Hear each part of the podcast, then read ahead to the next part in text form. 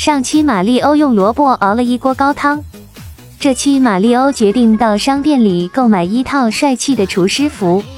本地币不够啊，先戴上厨师帽看看效果如何。整套厨师服买下来的话，还需要十枚本地币。我还是先把力量之月采购了，花了一百枚金币。我的金币储存量是比较充足的，可是本地币就已经没有存量了。如果我想把整套厨师服都买下来的话，还得出去找十个本地币回来。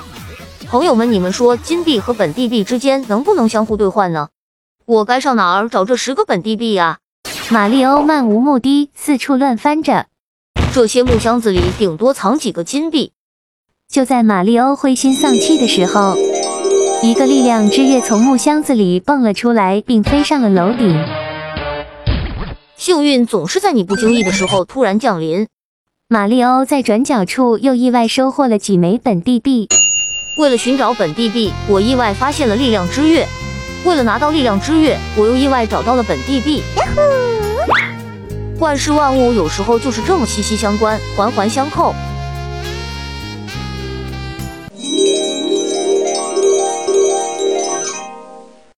马里欧在本集中不费吹灰之力，便已拿到了两个力量之月。接下来，马里欧能收集齐全足够的本地币，去购买心仪已久的厨师服吗？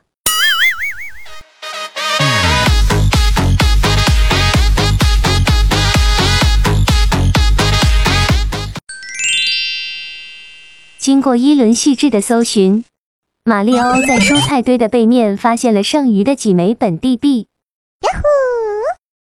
好了，终于够钱去买厨师服了。马里欧一个箭步冲进了商店。来吧，展示。马里欧从橱窗里挑选出一套厨师服，二话不说便买下了。接下来，让我们一起来欣赏一下马里欧的厨师造型吧。朋友们，你们觉得穿了厨师服的我帅气吗？